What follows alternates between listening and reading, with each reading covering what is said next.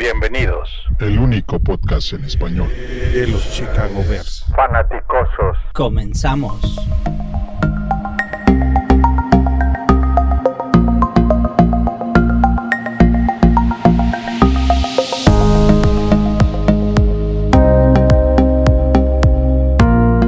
Bienvenidos queridos fanaticosos a este episodio número 92, las reacciones en frío contra los Chargers y el previo contra los Eagles.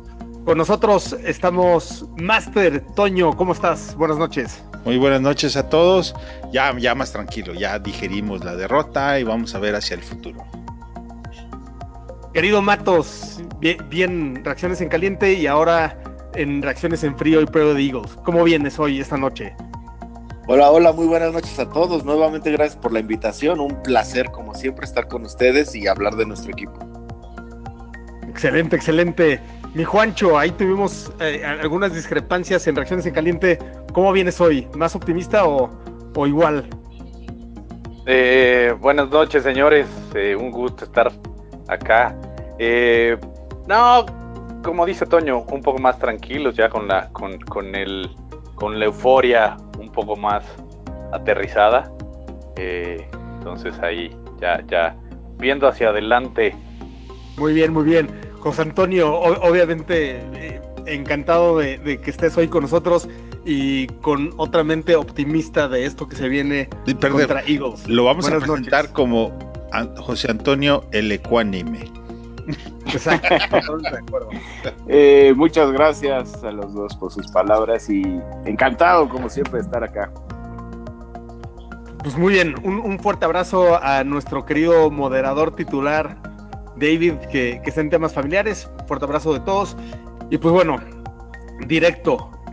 Los Bears abren más 5 contra los Eagles. Bueno, de hecho ya se movió un poco la línea, empezó a más 4.5, ahora está más 5. Y las altas y bajas están en 43. Entonces, antes de empezar por aquí, ¿alguien quiere comentar reacciones en frío contra los Chargers? Adelante, José Antonio. Pues no tuve la oportunidad de participar en reacciones en caliente y en caliente, pues ya ni siquiera ni Paul ni yo creo que hubiéramos defendido al equipo, era, era muy complicado. Eh, la, la realidad es que el equipo jugó, jugó bien en general, eh, pero tuvo errores muy puntuales que obligaron a, a- o permitieron a los Chargers competir y ganar el partido al final. Eh, yo creo que hay que tomar la, la parte positiva y bueno, la, verdad es que a un equipo como ese no, no puedes perder con alguien, con un equipo que lleva dos ganados. Eh, si lo haces es porque de plano estás, estás perdido. Pero revisando y lo que realmente me gustaría comentar y que me preocupa es que se come, hay dos facetas en las que no se habían cometido errores y se cometieron en el partido. La zona roja normalmente había sido una fortaleza y por supuesto Piñeiro que falló dos goles de campo y no había fallado, fallado prácticamente más que un solo gol de campo en la temporada. Eh, esperemos que este partido contra Filadelfia sea, sea diferente. Vamos a ver qué pasa. Oye, y una, una pregunta ahí, eh, entrando en lo que acabas de comentar. Eh, comentas como un gran problema zona roja. Obviamente, supongo que, que- que te refieres a la ofensa, pero la defensa no se vio nada bien tampoco en la zona roja, ¿no? ¿Estás de acuerdo con eso?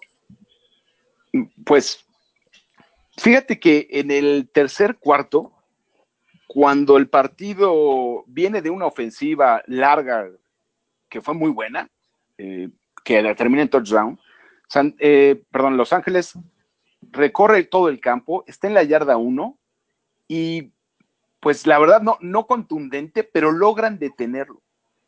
Eh, y patean un gol de campo. Yo pienso que la defensiva no jugó su mejor partido, pero no podemos decir que haya sido culpa de defensiva la, la derrota de ninguna manera. ¿no? Sí, yo, yo creo que tienes razón. De, de tres posiciones que tuvieron en, en zona roja, dos touchdowns y, y ese gol de campo, ¿no? Pero, pero sí, totalmente de acuerdo que, que también esos dos turnovers de Mitch hi- hicieron la vida un poco difícil a la defensa. Sí, sí, sí. Totalmente de acuerdo. Eh, Matos, Juancho, Master, eh, ¿algún comentario final de, esta, de, de este partido contra Chargers? Yo no. Dale, Matos, dale. Adelante, Matos, venga. Bueno, yo creo que lo más importante que debemos hacer como fanáticos es dejar atrás esta derrota. Ellos como, como equipo están junto a nosotros como equipo de excepción esta temporada. Tenían lo suyito, ¿no? Es, es, es curioso cómo este partido, esta victoria le cuesta la chamba a su, a su coordinador ofensivo. Entonces tampoco es que, que, que del lado de Chargers, de Chargers estén muy contentos, ¿no? Pero bueno, se llevaron la victoria y nosotros lo que tenemos que hacer es ver para adelante y, y, y centrarnos en Filadelfia, que es lo que viene, ¿no? Sí, totalmente de acuerdo. Y, algo, eh, cerrando ese tema de, reacciones en frío, efectivamente lo comentó Master, la importancia de ganar en casa, nos ponemos un ganado, tres perdidos en casa, con dos ganados, un perdido eh, fuera de casa. Entonces, esperemos que, eso sea una, una, buena estadística para esta semana. Entonces, este, les voy a dar un poco la introducción del partido. Este, este, este es un episodio eh, un poco raro en el sentido que vamos a jugar contra un equipo de Eagles que tiene el mismo coaching tree. Para los que no saben, el coordinador ofensivo previo que estuvo en Kansas City antes de Matt Nagy fue justamente Doc Peterson, que es el head coach de, de, los Eagles. Entonces, tienen mismos antecedentes, tienen muchas similitudes en este equipo, cómo están construidos a la ofensiva, obviamente, pero también tienen otras similitudes, como por ejemplo eh, Alshon Jeffrey, que estuvo en los Bears, o Jordan Howard, que fue cambiado en este offseason. Entonces, eh, hay, muchas similitudes y muchos contrastes, como por ejemplo en el lado de los Titans. Entonces, vamos a platicar un poco de, comparar el éxito que ha tenido Eagles, que ganó un Super Bowl hace apenas dos temporadas, contra el, nuestro equipo. Entonces, vamos a empezar primero con un interesantísimo duelo de running backs. ¿A quién prefieres, José Antonio? ¿Howard con Miles Sanders o David Montgomery 32 con Cohen 29? Te voy a decir qué es lo que veo en, los dos grupos. Me gustaba la temporada pasada y antepasada la, la, pareja que hacía Howard con Cohen porque son un complemento.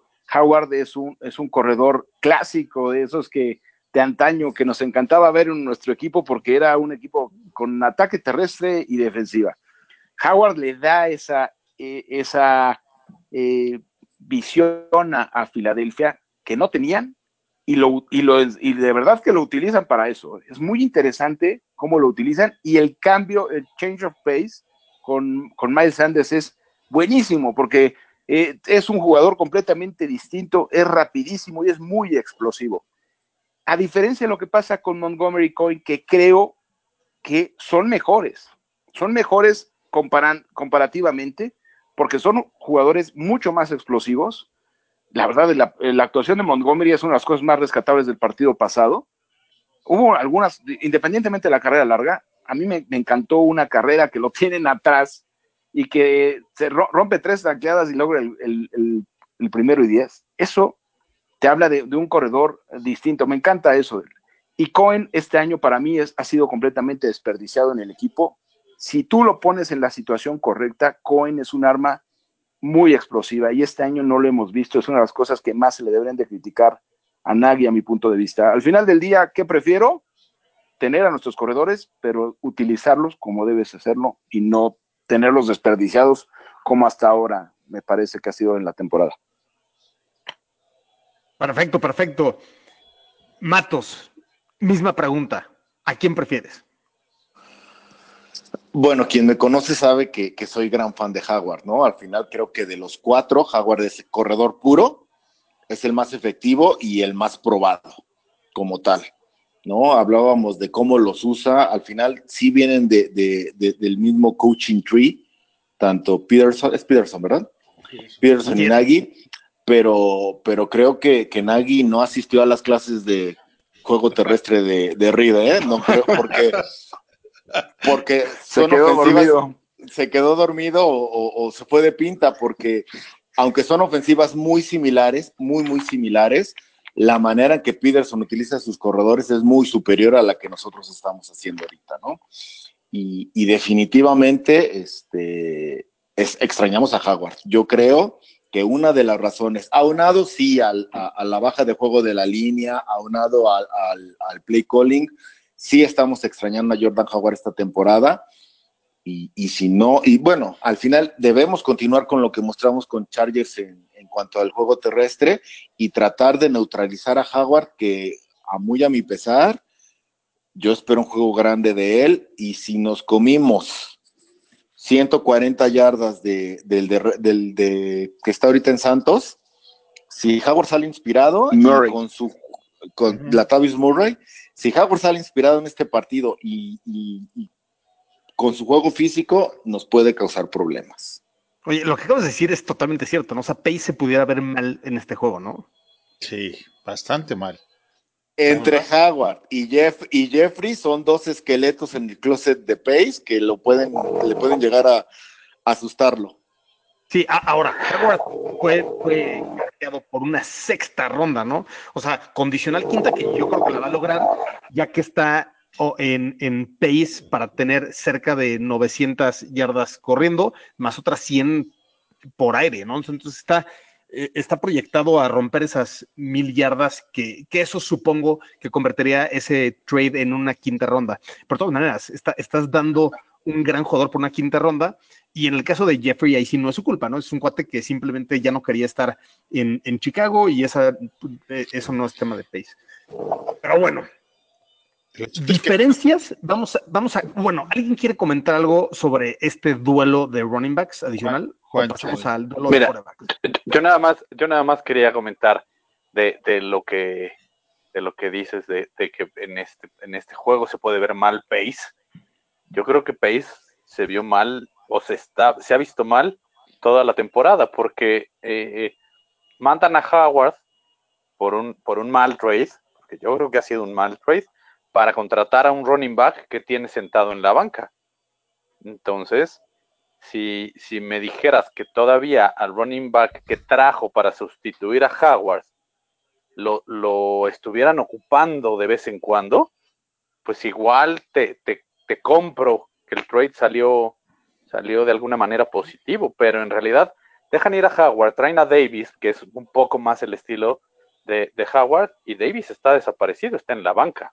Dos intentos en sí. el juego anterior, ¿no? Dos. Ah, ahora, yo, yo, yo ahí sí voy a comentar ahora un poco como analista y voy a diferir de, de ti, Juancho, porque cu cuando, cuando hacen el trade por Howard, eh, evidentemente el, el, objetivo número uno es David Montgomery, ese es el plan A, el plan B es Davis. Ahora, ¿fue un mal plan B? Totalmente de acuerdo contigo, ahí, ahí coincido yo, que, que, el plan yo B creo que, Davis Yo creo que el plan, Howard, el plan A yo creo que el plan A sí era traer a un buen pick en el, en, en el draft, un buen running back.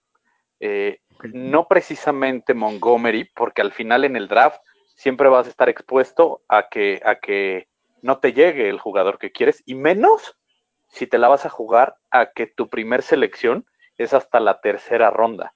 Yo creo que el plan A sí era Davis y se encontraron con, con con una estrella eh, que por ahí algo, algo se, alinearon los planetas y como le quieras llamar, y, y, Montgomery nos cayó hasta la tercera.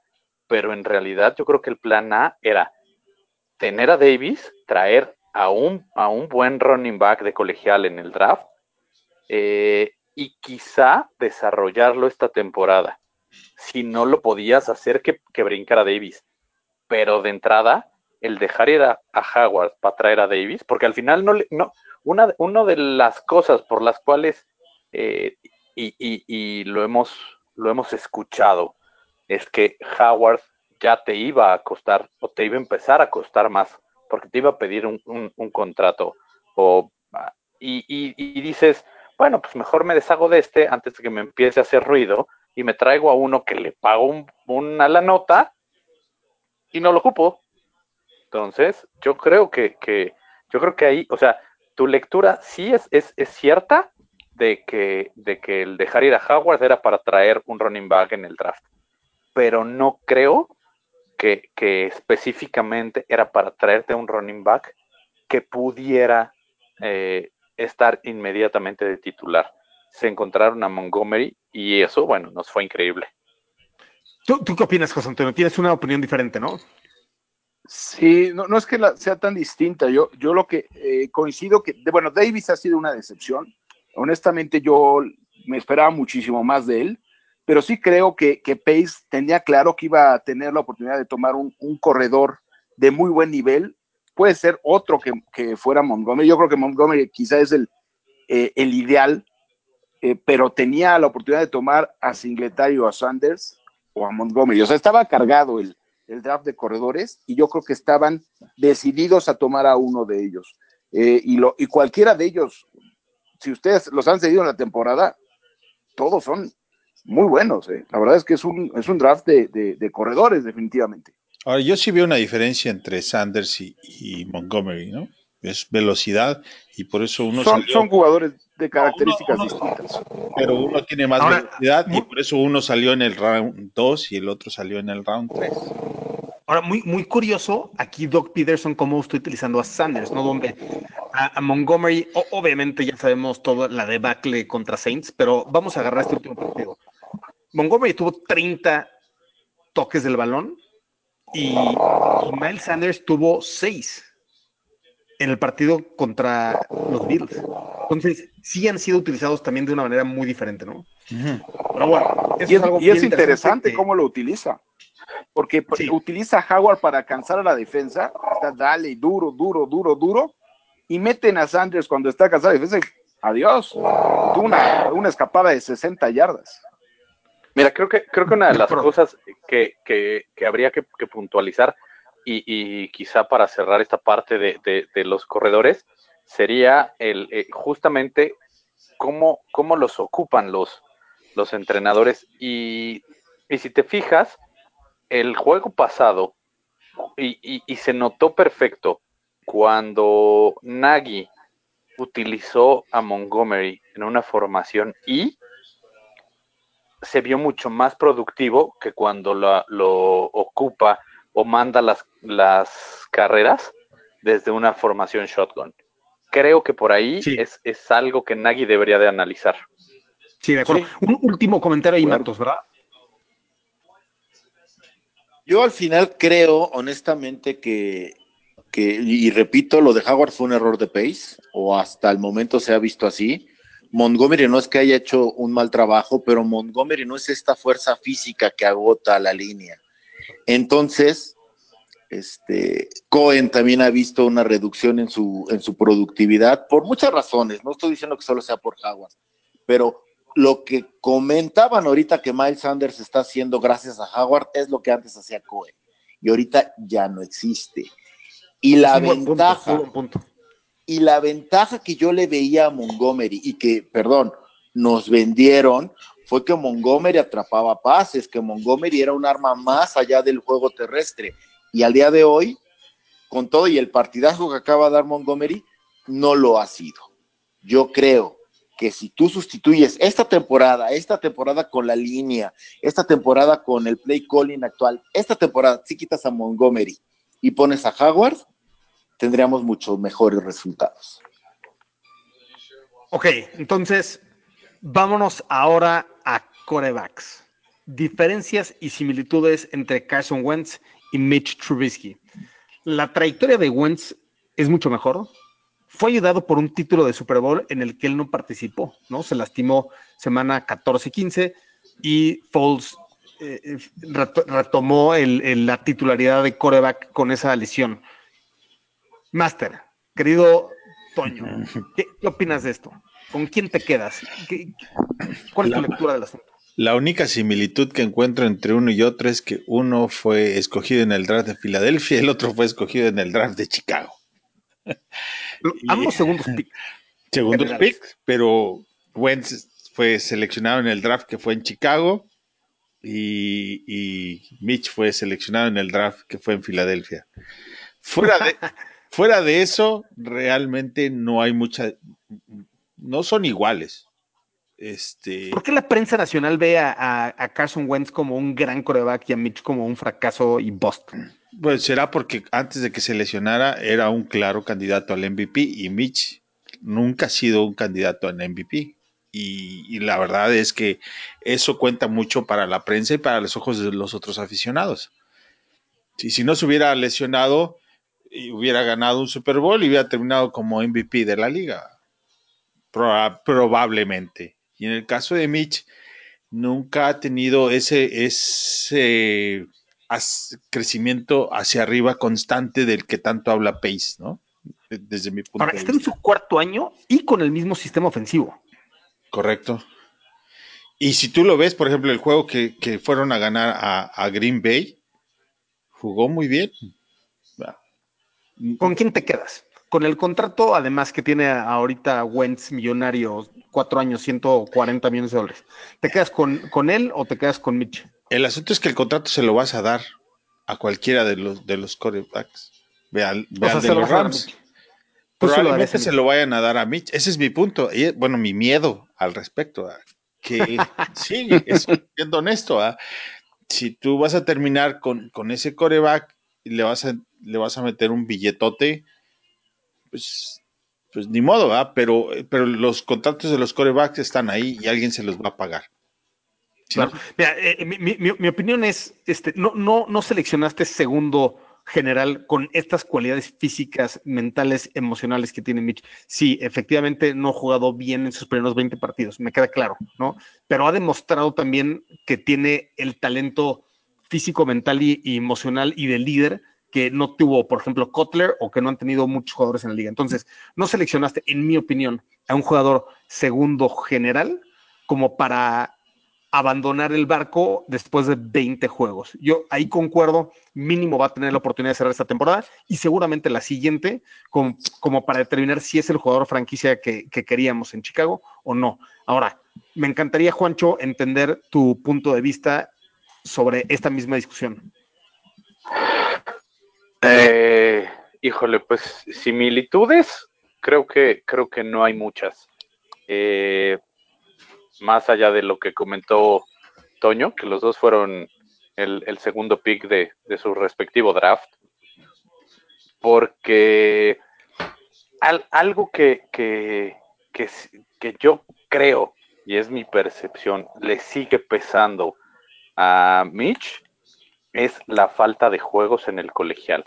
Por algo, por alguna razón, no sé cuál, nunca logró ser el titular indiscutible en North Carolina. Al contrario, con Wentz, Wentz fue el titular al menos dos temporadas en, en Dakota. Entonces, eh, creo que eso hace, hace una diferencia. montando Y, búfalos.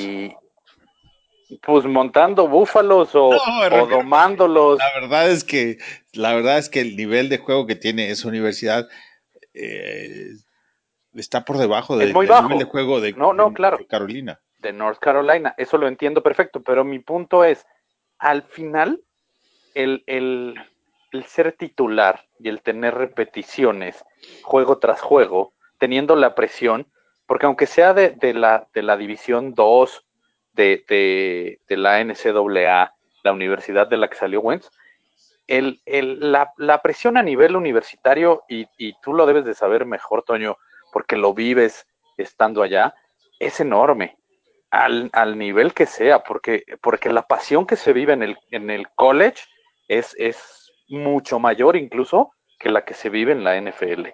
Entonces, esa presión te va formando el carácter. Como ejemplo, Porque- perdón, como ejemplo nomás, Alabama no tiene ningún equipo de, de profesional en ningún deporte. Y Alabama entero es, es, es college. ¿verdad? Exacto, no, eh, digo, simplemente Dakota. Dakota, ¿qué, qué, qué equipo profesional tiene? Nada. ¿No? Entonces, y, y, De- de frisbee, y Ca- pues a lo mejor, o de badminton, no lo sé, pero, pero Carol, Ca- North Carolina, bueno, tienes eh, de entrada, la pasión que se vive por la universidad en el básquetbol es mucho mayor que la que se vive por el, por el fútbol americano. Tienes a las Panteras de Carolina ahí mismo. Entonces, eh, la presión que empezaron a recibir este par de chavos desde el colegial ha sido muy diferente. Y, y por algo Mitch nunca pudo, pudo ganarle a, a, los que estaban arriba de la titularidad en el, en el, en el equipo colegial. Yo creo que sí tiene mejor actitud que Kotler. Mentalidad y carácter, no lo sé. Yo, yo creo que en algunos momentos le está faltando justo el carácter, pero la actitud la tiene, el liderazgo lo tiene. Yo creo que si a mí me dieras a escoger con cuál de los dos me quedo, híjole, vuelvo a hacer los dos drafts, mano. y, selecciono a otro. Ok, pues venga, vamos a pasar a, a, la siguiente fase de la conversación sobre el ya de lleno al partido, game plan. Primero, voy a empezar contigo, José Antonio. ¿Está utilizando bien Filadelfia sus Titans, en especial a Ertz?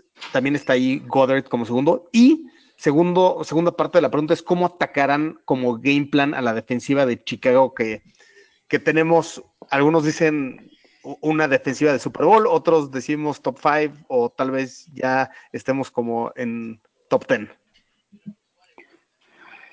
Eh, mira, yo tengo a Sackers en un equipo de fantasy y es la cosa más frustrante que puede haber. Lo tiene completamente desperdiciado. Es, un jugador increíble, es, buenísimo, pero no le, no le echan el balón. Prácticamente lo, lo tienen en el olvido. ¿Qué es lo que creo que va a intentar hacer Filadelfia? Va a correr la bola. Le van a dar el balón a Jordan Howard y van a intentar hacer lo mismo que, hicieron contra Buffalo. Contra Buffalo corrieron más de 200 yardas. Eh, yo no creo que lo van a lograr. Ahí sí, no, no coincido con, lo que decía Matos. La línea ofensiva de, de, Filadelfia no es la línea ofensiva ni de Santos ni de los Raiders.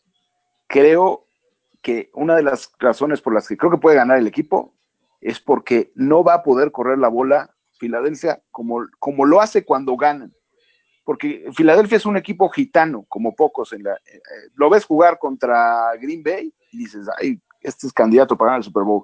Lo ves jugar contra, contra Dallas y dices que este es otro equipo completamente diferente. Es increíble cómo el mismo equipo puede jugar tan distinto de un partido al otro. Un punto que es clave es, ¿va a jugar Deshaun Jackson o no va a jugar Deshaun Jackson? Porque hay muchísima diferencia. Te complica mucho la existencia preocuparte por Deshaun Jackson, porque sabemos lo explosivo que es, y no poder bajar a tus safeties a detener la carrera, a tener a Deshaun Jackson ahí. Si Deshaun Jackson juega, abre inmediatamente una ventana para Zach que no ha tenido porque Jackson se le ha pasado lesionado casi toda la temporada. El otro a la cerrada, Dallas Goddard, que es que tiene mucho talento, tiene un problema muy serio. Suelta demasiados balones. Eh, ha tenido varios drops importantes, incluyendo en zona de anotación. Entonces, yo pienso que la clave sería el ataque terrestre, más que los alas cerradas, que esperemos que no sea el día en que empiecen a utilizarlos. Sí, tocaste un tema muy, muy crítico de, de Sean Jackson. ¿Tú crees que, que Pagano debería de hacer un mirror este, con Kyle Fuller? Obviamente si pones a Deshaun Jackson con Namukamara estás frito, ¿no? Va, a ser un tema muy, muy complicado. La otra sería de plano eh, ponerle ayuda de Jackson en todo el partido, ¿no? Que es el que yo creo que podría competir con él eh, en velocidad, aunque no es, no es tan rápido. Fuller tampoco es un jugador rápido. Tendría, a mí una de las cosas que no me gusta es que les den tanto colchón a los receptores. De repente es desesperante los partidos ver que les están dando 10 yardas. Si a Deshaun Jackson le das 10 yardas, le estás, le estás regalando el espacio para que te haga pedazos, ¿no? Sí, totalmente de acuerdo. Matos, ¿tú, qué opinas sobre esta, sobre este mismo tema? Tyrants y eh, uso de Tyrants, especialmente Edge, y cómo atacarán a nuestra defensiva. Yo creo, coincido totalmente con, con Juan Antonio, la, la, clave para ellos va a ser establecer el juego terrestre. yo no lo veo tan complicado como dice Juan Antonio. Creo que ahí hay una, una, una oportunidad para ellos porque nuestra línea defensiva también tiene sus issues, no, no, no cerremos ahorita.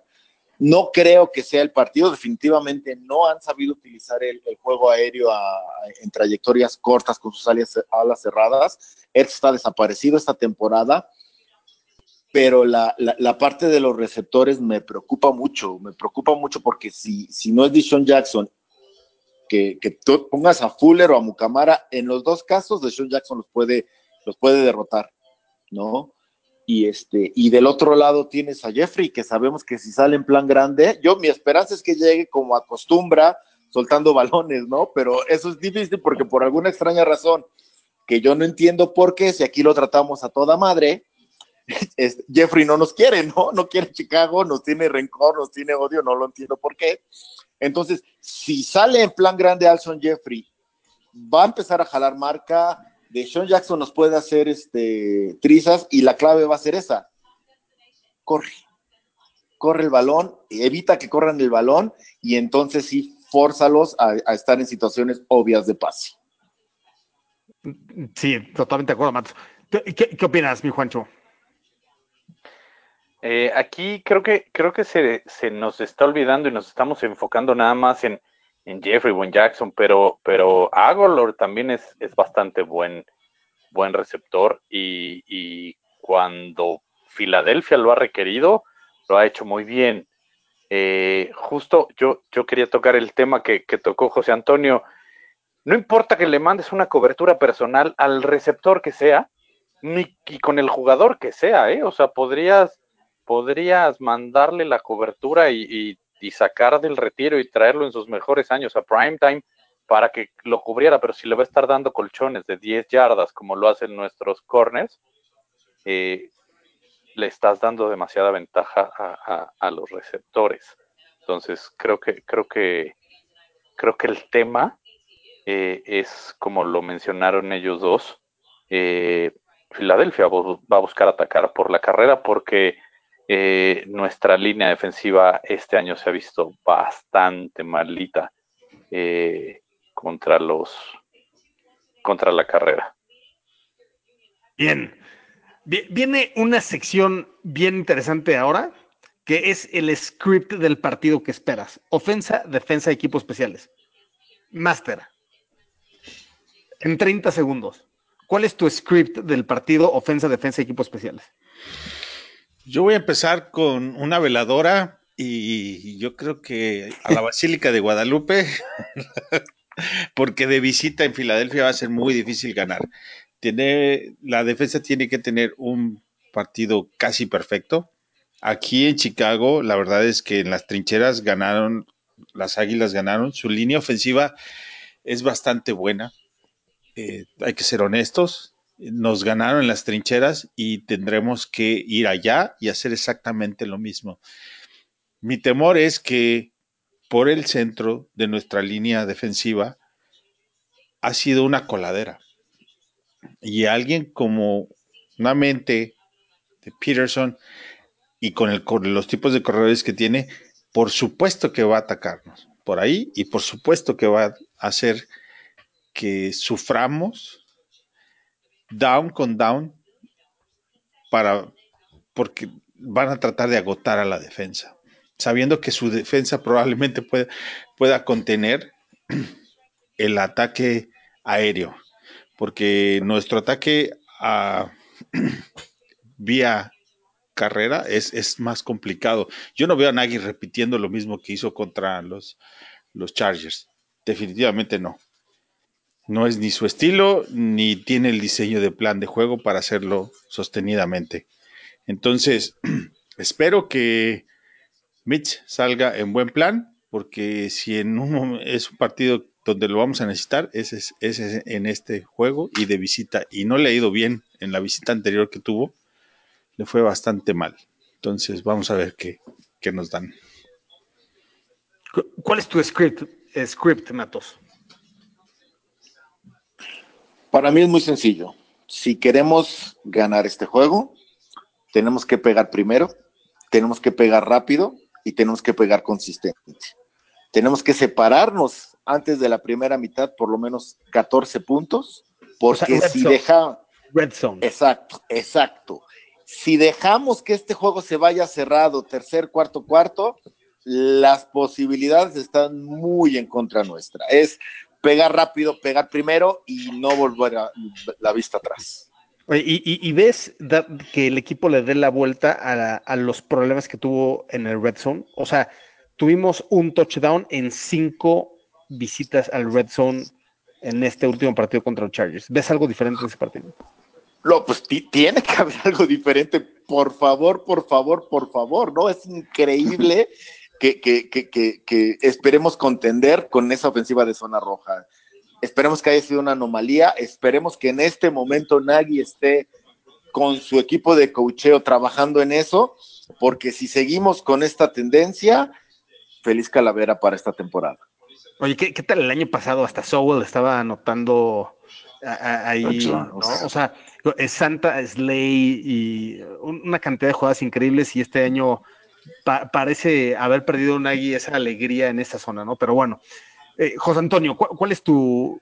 Qué, ves de este juego? ¿Cu- ¿Cuál es el script que ves ofensa, defensa, equipos especiales? Yo estoy de acuerdo con Matos en que es importante estar arriba en el marcador y tratar de alejar a, a Filadelfia de que se mantenga corriendo el balón, porque eh, si lo hacen va a ser más difícil contenerlos. Para hacerlo, creo que la clave van a ser los pases cortos. Es difícil correr contra la defensa, la defensa de, de Filadelfia. Es la octava de la liga contra, contra la carrera y creo que no va, no va a ser tan exitoso el ataque terrestre en este partido. Pero lo que sí veo como una eh, vulnerable en Filadelfia son los pases de media distancia y puede ser una ventaja.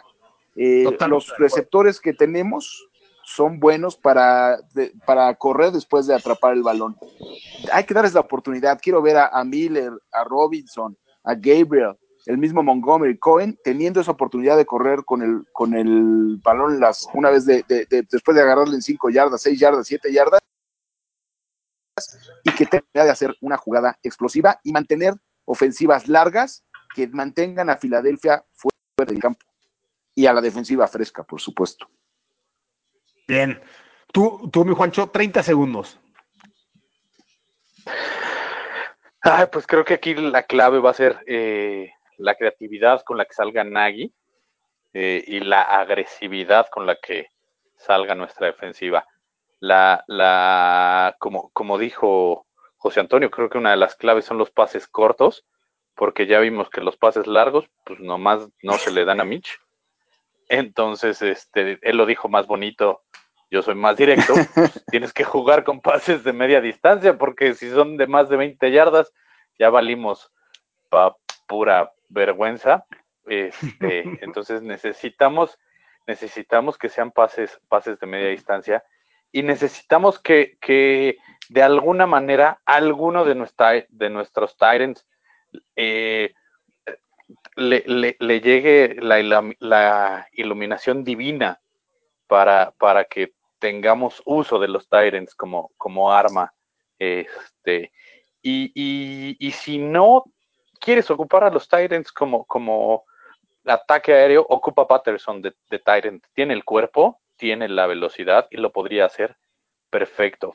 O y, de poste. Y, y me, pues también puede ser de poste o puede ser de, de al, algo que algo que, que, estaba leyendo el otro día podría ser hasta de fullback. No, Fíjate que había un, había un ala cerrada muy parecido a él, Shannon Sharp. Shannon Sharp era ¿Sí? como Sí. Patterson, igualito en cuerpo. Pero y más- fue de los mejores ya y pero creo que Shannon Sharp estaba- ¿Sí? Hall of Famer. Hall of Famer, Hall of. Famer, por supuesto. Sí, claro. Pero, pero imagínate, si, si pones a, a Patterson de, fullback a que corra por enfrente y que le ayude a abrir hueco a, a Montgomery o a Cohen, eso sería algo sensacional y me gustaría que alguien le pasara ese mensaje a Nagy. Sí, buen punto. No cabe duda que Patterson tiene el cuerpo de, de un tight ¿no? Pero muy bien. Bueno, lle- llegamos a una sección nueva basada en una discusión que se dio en el radio de Chicago en ESPN 1000 hoy, a sugerencia de Master. Y la pregunta fue, ¿qué prefieres? opción 1, Mitch y Belichick, o con opción 2, Nagy con Watson. Juancho, empezamos contigo, ahora al revés. Belichick y Nagy. Digo, Belichick y Trubisky. Ok. José Antonio, Te voy a decir una cosa. Belichick para mí compite para ser uno de los mejores coaches de la historia. Sin duda, Belichick y Trubisky. tú matos. Yo creo que el equipo está armado al- al- al- a la manera de Nagy. Creo que, que Trubisky es el que está quedando a deber. Yo me iría con Nagy y Watson. Bien, hay que dividir las opiniones. Tú, mi máster, ¿con quién te quedas? Yo siempre voy con el jugador, el mejor jugador. En este caso, el mejor jugador es Watson. Ok, ahí damos dos contra dos. Entonces, bueno, yo apoyo la moción Mitch Belichick, por ende ganamos Team Mitch. Digo, Pero ¿estás de acuerdo que, que la tendencia es que tengas el mejor jugador? O sea, digo, nunca he visto, nunca, nunca hemos visto ni a Belichick sin Brady, ni a Brady sin Belichick, obviamente. Pero creo, A, te- a te voy a decir una cosa. creo que. Brady, espérame, creo que Brady El- en, en otro sistema funcionaría y Belichick probablemente con otro coreback no funcionaría. Así te la pongo. Pues funcionó, funcionó Garópolo con Belichick. No, man, un juego, güey, ya se la compraste. Belichick- pero, ¿Cómo no? Belichick va a hacer funcionar al jugador que sea. Ahí está, Sí, es ahí, están exacto, los, Matt ahí están los Cassell. 49. Dime qué ha hecho. No, no, pero a ver. Toño, Toño, espérame, No, no, espérame. Tú, tú aquí te estás yendo por el jugador, por, por el tema Es el- de ya la Brissett, que y tiene, que tiene- y Garópolo. y, y, y Belichick, Belichick adapta, sabe adaptar a sus jugadores y se sabe adaptar a sus jugadores. Hace las dos cosas bien. creo que El la, mejor la- ejemplo, la- tú lo has puesto, perdón. creo que, a ver, Tocayo, sí, adelante. Tocayo, tú has puesto el mejor ejemplo y te lo voy a dar. Patterson. ¿Te No, acuerdas no. cuando trajimos a Patterson y decías que bien cómo lo hacía funcionar Belichick? Era Exacto. increíble cómo lo hacía Por, por funcionar. eso lo firmamos por No, 10 bueno, millones, ¿no? ya- Tienes razón, creo, que lo, creo que lo vemos diferente. Yo a, yo a Patterson nunca lo he visto jugar bien. Discúlpenme. Con todo respeto para todos, que nunca lo he visto jugar bien. Ni en los vikingos, ni en, ni en Nueva Inglaterra. Dos, En tres Raiders, destellos. en Raiders y en Nueva Inglaterra jugó bien. La define bien. temporada pasada, fíjate todo lo fue que una basura. O sea, si No, das cinco minutos, boss. te busco todas No. las estadísticas. Yo, yo estoy con Toño en esta, pero hay, hay, hay una diferencia entre potencial. Patterson fue primera ronda y fue un bust. Y es un 100%. jugador Ah, sí. que funciona, Para- para lo que funciona esperaba en, Mitch en cierto rol funciona, ¿no? Y lo triste, y a eso iba, estoy con Toño. Mitch también. A mí lo que me pasa, y, no me odio por lo que voy a decir, a mí, para mí, Tom Brady siempre ha sido un quarterback de sistema. Entonces, entiendo el valor de la pregunta porque dices, a lo mejor Mitch, sin ser tan exigido, puede funcionar con Belichick. Pero estoy en esta con Toño. Watson es probablemente uno de, los de- de los quarterbacks que va a estar en la liga 12 años ganando, ¿no? Entonces, y, y- y- y yo todavía creo que Nagy tiene lo suyito, entonces a- yo le veo más valor a eso. Tan fácil. Brady, Y yo- y cualquiera, yo- y muchos yo- equipos te dan una segunda, una tercera y dos primeras por Brady y ahorita no te dan ni las dos canicas por Mitch. Ah, yo, te, yo, yo te lo pongo así. Para mí, Nagy es un excelente coordinador ofensivo. No es un gran head coach. No, está bien. Yo no estoy Yo- yo- defendiendo yo- yo- Nagy. extraordinario. yo- yo Yo dije jugador. 100% Juancho, porque yo creo que al revés. Yo, yo creo que yo creo que Nagy es un excelente head coach y un mal coordinador ofensivo. Ve, Con un buen sistema No, porque por ofensivo. eso, O'Brien, eh, ¿a poco O'Brien es un genio? El, el coordinador, el head coach de Tejanos. ¿Es un genio?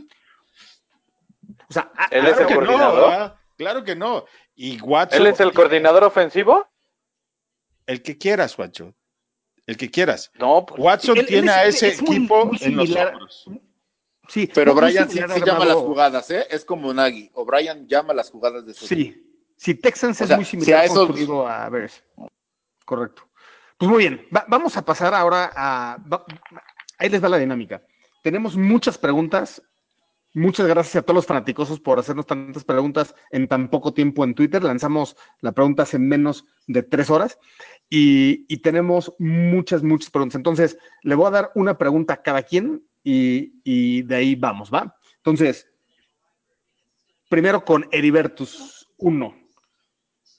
Él quiere preguntar, si ya todos o casi todos, obviamente me está considerando en ese casi todos, nos despedimos de Mitch y sabemos que en el draft no tenemos first round, ¿por qué no tomar lo que resta de la temporada para calar a nuestro tercer QB? O sea, supongo que se refiere a Bray. Al menos sabríamos en enero si vale la pena o no. Adelante, Master. ¿Es un rotundo no o quieres elaborar más? Yo creo que tendrías que jugar. Es, por ahí un día alguien, no me recuerdo quién me dijo, ¿por qué no juegas la mitad con uno y la mitad con otro? Mira, a estas alturas me da exactamente igual, la verdad, porque si la mitad del juego metes a Mitch y la otra mitad del juego metes a Bray, o los metes a los dos y te la avientas en puro Wildcat Formation, está bien. El chiste es que ganen. Y la verdad es que de, de los tres no haces uno. El fondo del barril es eso, de los tres no haces uno. Para mí. Ok. Siguiente pregunta o comentario para ti, Matos. Yo creo que dice Víctor González, nuestro querido amigo Víctor, que es muy El Vic, con nosotros en súper intenso aparte. Saludos, Vic. Sí. Yo creo que Trashbisky, que no me gusta, Mitch, querido Mitch, necesita uno o dos años detrás de un backup promedio. Dalton, por ejemplo. O que de plano Nagy lo, lo lance sin ruedas y que tenga los números que sean sin importar intercepciones. ¿Tú qué opinas de, de- de esta, de ese comentario de, de Vic? Lo que pasa con Vic, y, y- y hemos estado platicando con él estos días, él era un gran fan de que trajéramos a Dalton, ¿no? Entonces, aquí la cuestión, con- a mi punto de vista, es, Mitch tiene que jugar esta temporada. Tiene que jugar esta temporada porque estamos nosotros dando por hecho que es un bust. Y ha dado todas las señales de serlo, pero no estamos 100% seguros. A lo que yo voy es, si muchos ya dieron la temporada por perdida, ¿cuál es el problema de mantener a Mitch y descubrir si en verdad es un bust? A mí lo que, lo que me da miedo es, va, traemos que a sea Mariota. Alex Smith, ¿no? Eh, Exacto, que se vaya otro equipo que en verdad luzca y entonces nos quede este, este gusanito de decir, si le hubiéramos tenido paciencia, si le hubiéramos dado la oportunidad, no. Entiendo que le debemos exigir, yo por lo menos a manera personal le he puesto esta temporada para que demuestre lo que se ve, le he puesto esta temporada, pero si, si, si la siguiente nos despedimos de él y triunfa, no podemos decir que es nuestra culpa porque le dimos la oportunidad. Yo Ahora, creo que Creo que se una más, ¿no? O sea, ahorita solo lleva 20 juegos jugados con Nagy. Es muy poco, ¿no? yo, yo es esta, es esta su tercer año, también no ha mostrado gran cosa. Uno con. Tercer con- año profesional, tercer año como profesional. Aquí eh, entiendo la parte del sistema, pero entonces bajo, bajo ese de, de que es el segundo con Nagy, pues tráete ya a alguien para que empiece y en tres años de resultados, ¿no? Yo creo que este, este para mí, este año debe ser en el que Mitch demuestre ser medianamente estrella, medianamente este, funcional, como para que decidamos mantenerlo otro año. Si hoy se acabara la, si hoy se acabara la temporada, definitivamente yo no le daría otro año. Si hoy, ¿Sabes si dónde- demuestra, a lo mejor le das Sí. otro. dónde no aplica el número de juegos cuando ves a- al coreback de Carolina o al de Jacksonville. Sí, pero, pero son sistemas diferentes, ¿no? O No sea, importa. yo no, no quiero, no quiero sonar como un defensor de Mitch, No, pero, sí, pero son. hay tres y pero- dos. Sí, estoy de acuerdo, Pero. Aparte, aparte está, estás cambiando, Paul. Hace cuatro podcasts me dijiste esta temporada y hoy ya estás en el de otro año, ¿eh? No, no me gusta lo que veo, Paul. No me. No, te- te- tiene- tienes razón ahí. O sea, yo, yo sí necesito ver un salto de Mitch esta temporada. Simplemente creo que algo que, que- o sea, nos- como dices, nosotros estamos buscando un jugador franquicia para los siguientes 15 años. Entonces, 20 juegos simplemente se me hace muy bajo número como para de- determinar eso de, de una inversión enorme que esté en un segundo pick. Pero, Pero bueno, luego ves a Montgomery, al corredor, y, y luego dices, oh, ese es el bueno. Ese es el bueno. I love my No, team. no. Oye, este, José Antonio, ¿qué rating tiene nuestra línea ofensiva? Partamos de ahí. Dice Joax Díaz. Un gusto, Joax Díaz. Pues le, debo decir que una de las cosas más decepcionantes de esta temporada ha sido la, línea ofensiva. Eh, si van a jugar como este domingo en el ataque terrestre, pues creo que vamos para arriba. Pero lo que ha sido la actuación de Charles Leno esta- ha sido una decepción. Lo demás, sí, este fin de este domingo, digo, jugó contra Bosa y es un poco injusto de mi parte decirlo, pero se vio francamente mal. Eh, creo que podríamos decir que la línea ofensiva entraría entre una de las 10 peores de la liga hasta ahora. Ok. Yo, creo que es completamente fair decirlo. Su primer buen desempeño por tierra fue justo este partido contra Chargers y vino acompañado de un pésimo desempeño por aire que habían generado, que habían jugado generalmente bien en, en el resto de la temporada. Y un detalle que, me ese- gustaría mencionar antes de pasar a otra cosa, creo que fue un error cambiar a, a de posición, porque Whitaker como centro era extraordinario, o había jugado muy bien. Creo que yo no, no lo hubiera hecho. Ahora, ju- justo por tierra, o sea, es, es como un tema raro, ¿no? Porque ya por tierra lograste hacer un- una buena química en este juego y yo creo que justamente Whitehair dio la, la bloqueada clave de esa carrera de 55 yardas, ¿no? Entonces, no sé si, si, si Pace y Nagy están viendo algo diferente, como, a ver, todavía no estamos listos este año y vamos a, ¿no? O sea, en la NFL, obviamente, no, no puedes decir voy a contender en uno, dos o tres años, ¿no? Es, cada año tienes que ir por todo, ¿no? O sea, me, me queda claro. Ahora, en, en largo plazo, sí están pensando en esta línea para muy largo plazo, no pensarán que, que tal vez esta temporada iba a estar más difícil para ellos dos, pero de largo plazo puede ser mucho mejor. James Daniels parece ser que ya está jugando mucho mejor estos últimos dos partidos y obviamente Whitehair eh, eh, eh, ha, ha mejorado también mucho como guardia, ¿no, José Antonio? Sí, estoy de acuerdo contigo que han mejorado, pero ¿para qué haces eso si funcionaba la temporada pasada? O sea, Daniels y Whitaker estaban jugando bien. O sea, hazlo es lo que yo no pasada. O hazlo desde Ahora- la temporada pasada. Los Pues snaps sí. de Whitehair siempre fueron un tema, ¿no? Sí, también quizás ese sea el, el problema. Pero en Eh, shotgun tampoco, ahora- tampoco importa mucho, ¿no? Nomás Múltiples fumbles en así. shotgun. O sea, No, el múltiples shotgun, fumbles el, shotgun, Whitehair. el, el- el snap tiene que ver menos porque tiene chance de moverse el coreback. Ahora, lo, lo que sí veo es que tanto Whitaker como Daniels son muy buenos atletas y creo que tienen mucho futuro. Del resto, me queda la duda, definitivamente. Sí. Pues muy bien, ahora vamos contigo, Juancho. Nuestro querido amigo Mario Alfredo García, que, que otra vez está en Twitter haciéndonos preguntas. Tipazo, la tipazo, pregunta. saludos. Tipazo, tipazo, definitivo. A ver, Juancho, ¿ustedes creen que se tendrá que reconstruir este equipo? ¿Es el destino que te tocó responder esa pregunta, Juancho? A ver, espérame. Pues el, el- el- el- equipo, digo, y, y así de claro, el equipo se está reconstruyendo.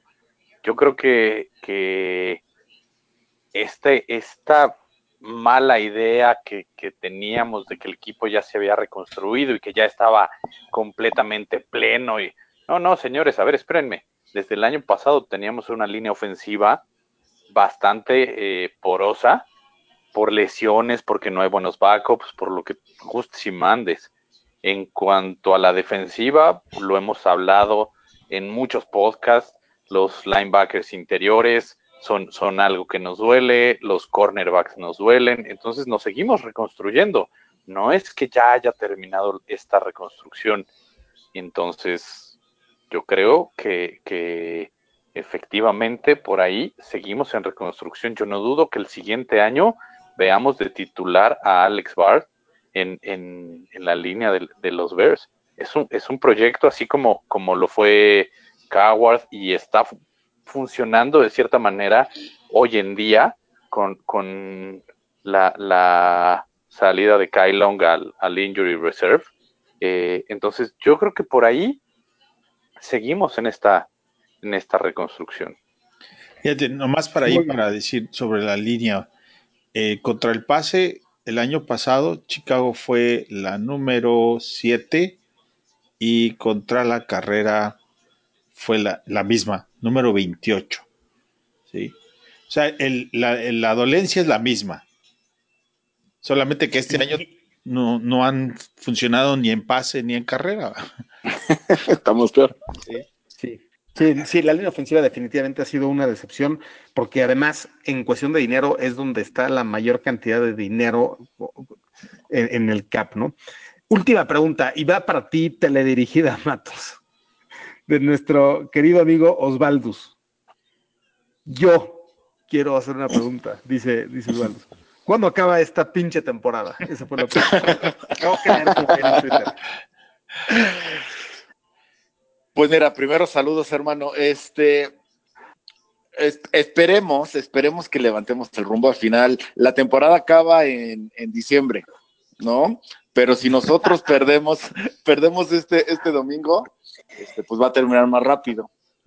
Entonces, este, no perdamos la fe. Yo, yo, yo sé que de repente suenan a, a- a palabras vanas o vacías. Este, y al final esto, esto es algo que a lo mejor ustedes vean del tema, pero lo quiero decir. Es este, este mismo equipo ganó 12 partidos el año pasado. El mismo equipo, ¿no? No hay un cambio, o sea, si me dices que extrañamos a, a Imos, no es cierto. Si me dices que Y al coreback que están matando fue Pro Bowl. No, exacto. Entonces, Que están matando, ¿va, Juancho? Ah, bueno, nomás acuérdate que Wilson no, no quiso ir, entonces es el mismo Ah, equipo. pero, Eh, al pero- final, eso pero es lo que voy. en la, en la tanda. eh, la- salió en la Era, rifa, era el backup. La verdad. Es, Era el backup si no estaba Wilson. Sorry. A ver, dejen acabar a Matos. Es el mismo equipo. Eh, al final esa es la respuesta. La temporada acaba en diciembre. Esperemos que no para nosotros. Este es el mismo equipo. Hay probabilidades, no muy altas, yo, yo lo sé. Este, hay probabilidades de que levantemos, no perdamos la fe ni la esperanza. Y, y- y para bien o para mal vendrán cosas mejores. Perfecto, vale perfecto. soñar. A lo mejor la, pregunta, perdón, la pregunta debió haber sido, ahorita que ya estamos básicamente a la mitad de la temporada, ¿qué ajustes ves en el récord de ganados y perdidos? ¿no? Bueno, si cada quien quiere dar los suyos así rapidito, sin mucha discusión, porque al inicio de la temporada los dimos, creo que puede contestarle Osvaldo muy bien la pregunta sobre cómo vemos la temporada. Digo, No o sea, tengo idea, Toño. Yo respondo semana. primero. Yo respondo primero. No tengo idea cómo va a acabar. Es un misterio total para mí y, va a ser va a ser emocionante descubrirlo juntos. Mira, ¿Por qué, no, ¿Por qué no lo decidimos la próxima semana después de Filadelfia? Eso yo creo que es clave. Sí, to- to- totalmente de acuerdo. Ahora, pierde siete juegos si estás Les, fuera, ¿no? les dio frío. No, No, mira, a mí, a mí algo, algo que me gustaría, que me gustaría eh, mencionar, porque en ningún podcast lo, lo hemos mencionado, ni nadie lo ha mencionado, es el año pasado fue la primera temporada de Rockon Smith, sorprendente. Fue la primera temporada de Billian Nichols, sorprendente. Eh, fue la primera temporada de, de Trubisky dentro del sistema de Nagy y fue bastante buena. Creo que se nos olvida, y eso, y eso es, es regla prácticamente eh, general, que todos los jugadores novatos en su segundo año bajan su rendimiento. ¿Por qué? No tengo idea, pero así es, y es, es un hecho, hay estadísticas y jugadores que el año pasado fueron claves, Rockwan Smith, Billian Nichols, Trubisky, este año los hemos perdido. Entonces creo que, creo que a todos se nos está olvidando esa parte y nadie la, la hemos visto. Ok, se nos acaba el tiempo. Gracias, Juancho. Y llegamos a la sección preferida de todos, verdadero o falso. Entonces, Falso todo. muy bien. Ve- va- veremos, veremos. Ahora, a diferencia de, de otros episodios donde estamos comparando desempeño de nuestros jugadores contra un número en específico, vamos a compararlo con esta, con, con este tema que hubo de similitudes, similitudes y diferencias. Vamos a compararlo con nuestros rivales. ¿Más yardas de Mitch o de Wentz, Juancho? O sea, Wentz. más bien, ¿tiene más yardas Mitch que Wentz? ¿Verdadero o falso? Falso. José Antonio, Un verdadero, ya les dije cuál es la clave para ganar y Mitch va a lanzar muchos pases. Pero dijo Pero yarda. cortitos, pero cortitos.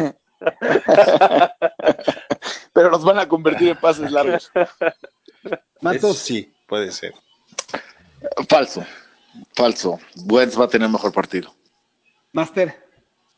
Sí, yo creo que Wentz tiene más yardas al final. Ok, yo me quedo con, con mi querido José Antonio en verdadero. Más yardas de Montgomery versus Howard. Juancho. Uy, Howard. Vienes muy pesimista hoy, Juancho. O muy realista. cabrón. Eh, creo que los dos van a tener mal partido y creo que Montgomery va a ganar por poco. Fíjate que coincido con, con mi tocayo, porque Howard lo van a usar menos. Me, me da la impresión, porque van a buscar más el pase también. Entonces, Matos. verdadero. Howard, Howard, definitivamente. Y sabemos, sabemos que, que Howard, este tipo de juegos es en los que se crecen los difíciles, los- donde la guerra en las trincheras va a estar fuertísima. Y, y Howard, para nuestro dolor y para tener muchísimo, muchísimo arrepentimiento, va a tener mejor juego que Montgomery. Sí, yo, yo creo que eso es posible, pero yo también me voy a quedar con Montgomery. Piñeiro acierta todas sus patadas, me refiero a puntos extras y field goals. ¿Verdadero o falso, Juancho? Ah, ahí ya me falló porque ahí sí va a ser verdadero. ok. José Antonio. Sí, y va a ganar el partido. Bien. Matos. Sí, y, y más le vale, porque si no, ahí tenemos un nuevo problema que, que volver a, a vivir. Verdadero. Master. Yo creo que, que puntos extras a lo mejor no tiene muchos, pero field goals bastante. Entonces sí, verdadero. ok. Pues bueno, todos con verdadero en esa pregunta. Bears gana la batalla de turnovers a Eagles. Ahora vamos al revés. Master. El, el episodio perdido de- del anterior, yo fui el único que dijo que, que San Diego iba a ganar y no salió. Esta vez también. sí, no salió. Ya nadie se acuerda de eso. Sí, O- oigan, y, y les voy a comentar un, un- una algo Por eso, chusco por de- eso no de te este salió, podcast. no te salió la edición, compadre. sí. Exacto. El, el pa- el episodio oficial anterior es el 90 y es el 92. O sea, sí dejamos este 91 no, no, que no salió al aire como parte del conteo oficial, ¿no? Sí, Pero bueno, ahí está. A lo mejor un día de estos lo, lo sacamos. yo creo que vale la pena. A ver, a ver Sí. qué estupideces dijimos antes del partido.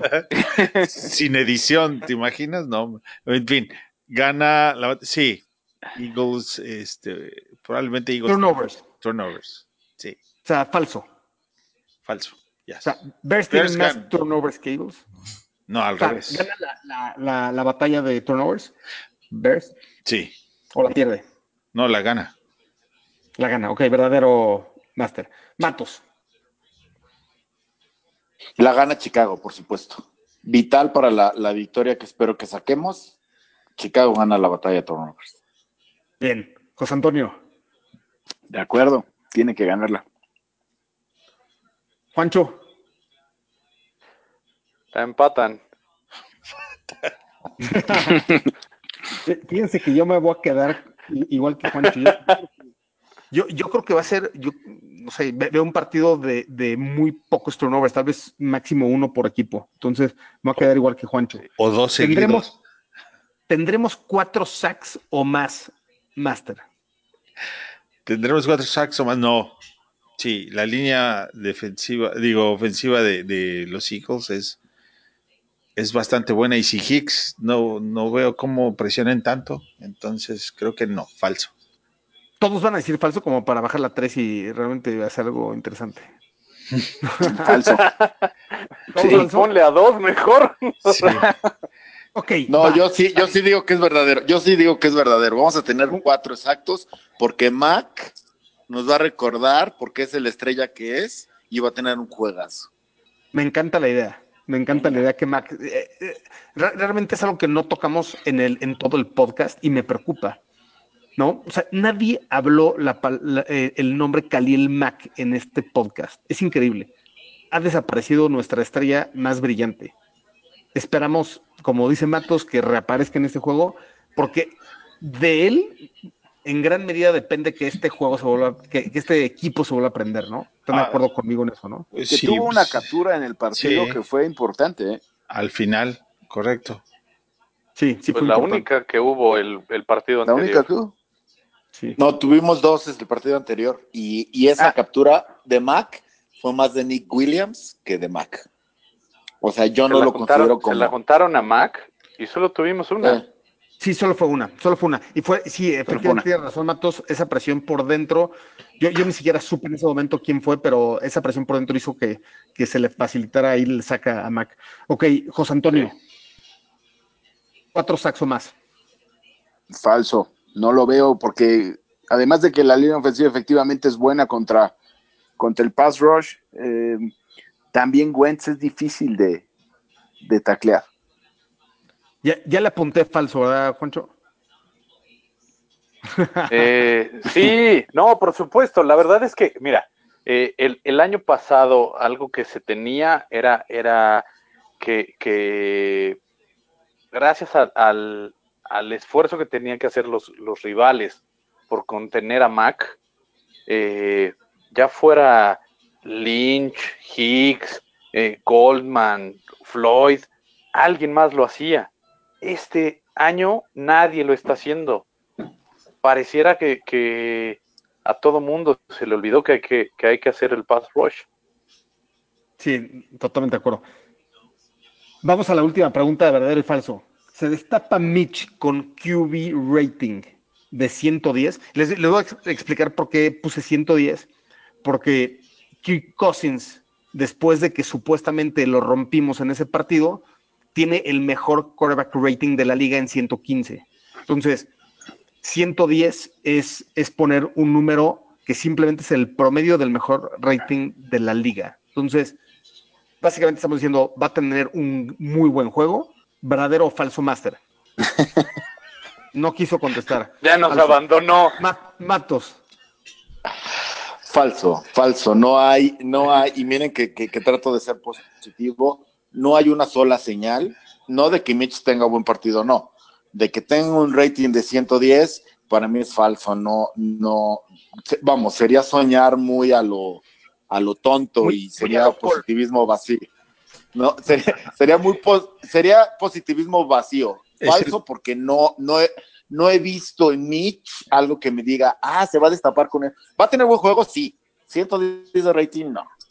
Falso. Oye, tuvo cuatro pases arriba de 20 yardas y todos los puso exactamente en las manos. ¿Viste el pase? Pero donde- tuvo, pero, pero, pero tuvo casi siete donde los falló feos. Oye, oye, tercera, Feos. tercera y 12 a Burton y le pone un pase en medio de tres defensores, pero literal en, Y en el- en los... Y en el que voló a, a, mi- a Gabriel o a Miller. Gabriel. Y, y ese pase a Burton tenía dos solos, papá, ¿eh? O sea, qué bueno que lo completó, pero no era la mejor ruta en ese pase. Decisión, es- la decisión fue Fue cuestionable. bastante mal. Ok, no, no he visto el otro ni tú. No he visto. José Antonio, ¿se destapa Mitch? Creo que va a tener un buen juego, pero 110 sí se me hace irreal. Arriba de 100. Menos de 110. No, pues la fe está en todo, con Juancho. todo. No lo va a tener y no por él, por el play calling. Sí, sí, Bolts. Ok, bien. bueno, yo me quedo con un QB rating Touché. verdadero. Con eso les gano las semanas, señores. Pronóstico atrevido. Matos, ¿cuál es tu pronóstico atrevido de esta semana? Pronóstico atrevido es, ya sé que soy repetitivo, pero creo, creo que, que, que Floyd se va a destapar. Creo que, que, que, que va a haber algo. Pero las caguamas, mano. y este, y, y, y ya, y, y, y- y a veces los odio, homies, porque yo quería que nos hiciéramos de Floyd al principio de temporada. Sí, me hacen cierto. soñar Ajá. y me dan la espalda ahora. Cierto. Era lo único que decía.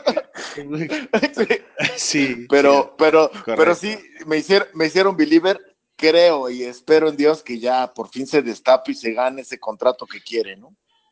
O sea, dos sacks. Tres sacks. Ok, bien. Venga, Matos. José Antonio, pronóstico atrevido. Ay, ojalá que sea cierto lo de Floyd. Ha sido una decepción. Eh, mi pronóstico atrevido es que Mitch va a ser clave corriendo el balón. Lo vamos a ver como al principio de la temporada pasada y va a correr más de 50 yardas en este partido. Muy bien, muy bien. Me encanta ese pronóstico. Yo, de, de hecho, fue mi pronóstico atrevido la semana pasada junto con QB Rating. Creo que arri- sí me la volé. Ok. Juancho, ¿cuál es tu pronóstico atrevido? Mi pronóstico atrevido es que ganamos el juego. Ah, pero una vez, ¿se acuerdan una vez que dije, Hoy andas con todo, Juancho, con todo. Ahora. Y tienes razón, no me pronóstico tienes razón. Ok, ganamos. Muy bien. Ya está apuntado y siguiente, siguiente semana discutiremos tus respuestas, mi Juancho. Master, ¿cuál es tu pronóstico atrevido? como unas 10 pa- de field goals de Piñeiro, ¿verdad? Va a ganar. Con, e- con eso Con ganamos el 30 juego. Está, ya ves.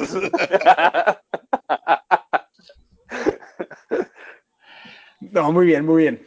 Mi pronóstico atrevido. Pay se ve como genio haciendo ese trade a Howard. Ok. O sea, 20 yardas, menos de 20 yardas. O sea, va- Howard. O sea, va a jugar, va a jugar Davis y va a hacer más de 100. bueno, bueno, Con bueno, no, todo, hoy andas con todo. ¿Cómo? Muy bien. A ver, llegamos al pronóstico del partido. Juancho, voy a empezar contigo. Sí, ya, Sácalo de porque- tu pecho. ¿Cuánto vamos a perder? No, no, ya dije, pronóstico atrevido, vamos a ganar. Vamos a es ganar. el pronóstico del partido. Pronóstico. Por eso, pues el pronóstico del partido tiene que ir acorde a mi pronóstico atrevido. Pero, ¿cuántos? Vamos a ganar el No, juego. di que va a perder y así le atinas, a fuerza le atinas. El score, A uno u otro. el, el score, ¿Cuánto vamos a No, ganar? yo, creo- yo- yo creo que va a quedar eh, 21-20. José Antonio, No lo van a creer, pero lo tengo aquí anotado. 22-20. ¿favor nosotros? Sí, señor. Love it. Matos. 23-20, favor nosotros, con un susto al final, con un susto al final y con más sabor de, de, de boca por decir cómo desperdiciamos y dejamos que se acercaran tanto. Oye, 23-20. ¿tú, tú también lo tenías apuntado? No, a mí se me ocurrió ahorita. Master 20 24-20, supongo. no, No, ya dijo, Favor, que, dijo que Piñeiro, dijo que. Piñeiro va a meter 10 field goals, entonces Sí. 30 mínimo. 30. 30, 30 puntos de puntos. los osos. Por unos 21 de Filadelfia.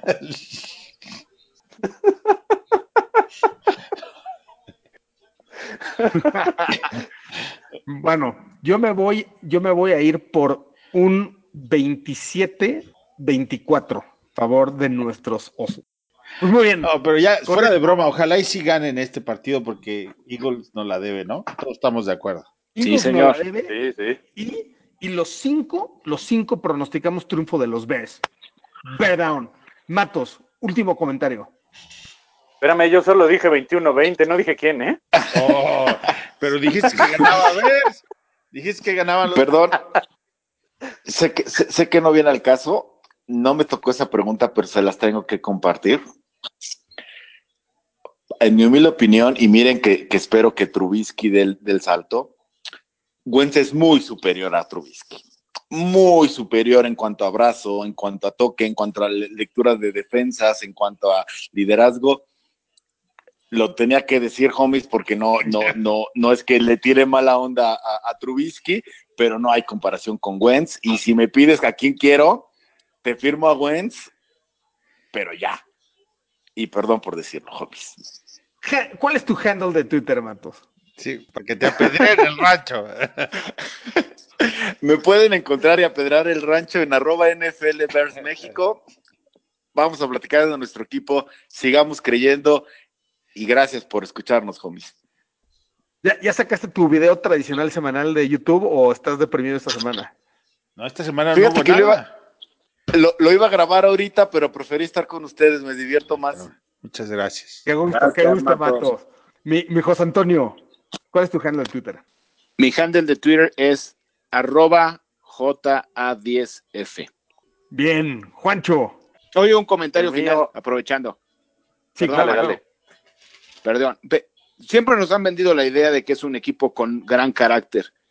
Y creo que este debe de ser un parteaguas. Se están acabando las oportunidades y esta es la mejor oportunidad. Como decía, eh, antes de, de entrar al aire, desde- le decía a Toño que todo empezó cuesta abajo en la derrota contra Filadelfia y en esta victoria contra Filadelfia todo va a ir cuesta arriba. Venga. Venga.